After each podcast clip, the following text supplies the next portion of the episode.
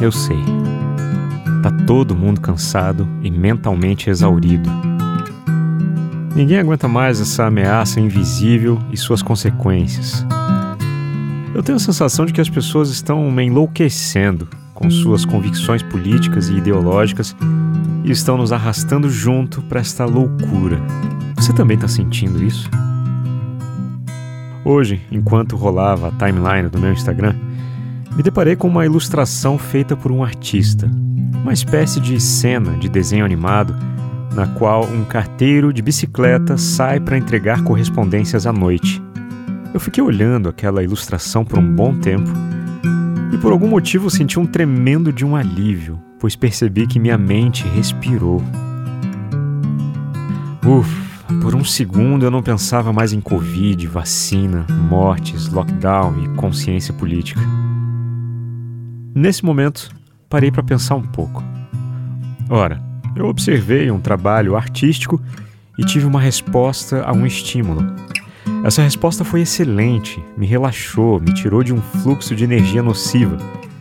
E comecei a reparar por que ando tão preocupado e tão tenso com a situação do mundo e principalmente com o nosso país e suas lideranças. Ora, essa, só pode ser porque estou respondendo a estímulos equivocados. Quando lemos uma notícia trágica, respondemos a este estímulo de uma certa maneira.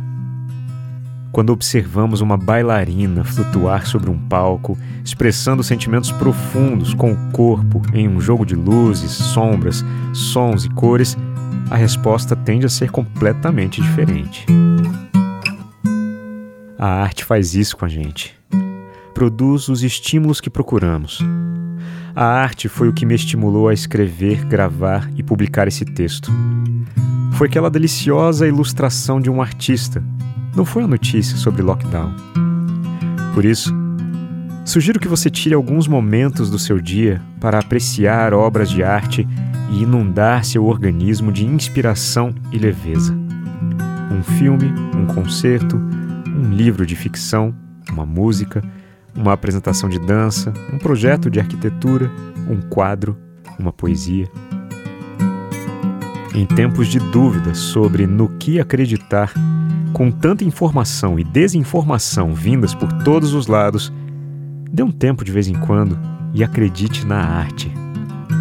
Ela pode não conseguir nos salvar de uma pandemia, mas certamente é capaz de salvar nossas almas. Meu nome é Leandro Sozzi, sou locutor e esta é a voz da minha consciência.